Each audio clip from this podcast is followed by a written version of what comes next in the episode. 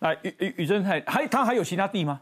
哦，他当然有其他地哦。我必须要说，他今天在做什么行为？他就是在装无辜、装可怜。哎他可能以为这样看起来很可爱，可是其实在我们看来很可笑。嗯，我必须要说哦，在我们的调查当中，他其实在二零一三年的时候，财产申报里面有一笔土地哦。嗯，那这笔土地现在已经没有了。嗯，那我们先来看一下这笔土地坐落在哪里？它坐落在这个。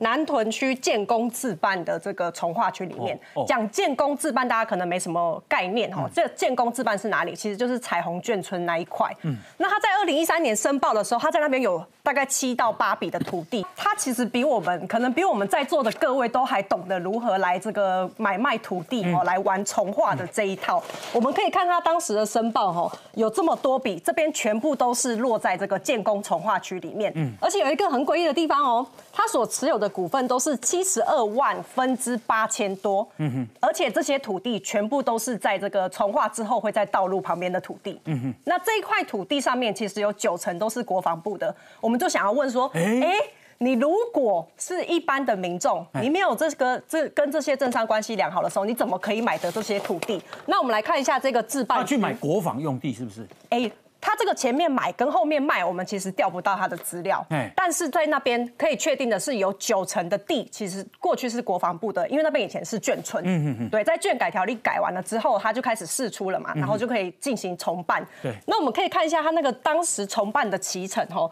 他是二零零八年的时候成立了这个重化的这个这个筹备会。在二零零九年通过了之后，哇，严宽恒很厉害。二零一零年马上就可以买得这七到八笔的土地，然后呢，在二零一一年的时候，这个重化，你做立委哈，这个时候是他爸爸当立委，他爸当立委，对他爸当立委，对，所以在二零一一年的时候呢，这个从化区的这个计划就核定了。那我们可以看到，你知道如果是有重化过哦，你原本其实是旱地，嗯，但你重化完了之后，你会配得住宅地。嗯哼，我们看这边也有一些资料，他这边写旱。后来配的住宅地。哦，对哇，你知道，所以我才说它其实比我们在地变什么？住宅地。变住宅地。哇，那我给大家都是公告地价就已经涨好几倍。了。我告诉我提供大家一个公告地价的这个金额哈，当时他买这个旱地的时候是一平两万九哦，到二零一九年的时候已经变成一平六十万了。哇。哇，所以两万九是指你什么时候？呃，那个时候应该是他二零一零年买的时候。二零一零，然后呢，六十万是到什么时候？二零一九年。二零一九，所以九年涨了二十倍。二十倍。对，面积也跟着搬了。对，那就也涨十倍啊！对了，九年涨十倍，一年一倍呢。所以我才必须要说哈，他这个装可怜啊，以为大家会觉得他很可爱，没有，他其实很可笑。他根本就知道这个游戏规则怎么玩。过去大家都说哦，严宽恒做立委的时候很混，没有在咨询，但是很抱歉，我觉得他很认真，他全部都认真在这些欧罗巴贼的事情上面。这不是欧罗巴贼哦，嗯，这不是欧罗巴贼。这个是他们家的利益哦，对啊，就是庞大利益哦，没错，把这些手利用他们的职务之便，他知道哪里有从化嘛，他知道这套游戏规则怎么玩嘛，他知道公保地未来有可能会配住宅地给他们嘛，啊，这些事情他通通都知道啊。呃，二零一九年的时候公告是六十万，哎，一平六十万，六十万，嗯，好，那以杯挂跨，一一堂西尊他买的时候大概七十平左右，哎，那当时这个因为从化了嘛。配回来的土地就变成大概四十平左右。嗯，如果以二零一九年，呃，以当时他二零一零年买的时候，一平三万块，嗯，等于他花了这个两百一十万买进嘛。嗯，那买进那七十平。对，买进那七十平。嗯，那他当时，那如果我们以二零一九年的市价六十平六呃一平六十万来算的话，嗯、等于他卖出的时候是用两千四百万卖出，两百一买进，两千四百万卖出，嗯、等于直接翻十倍。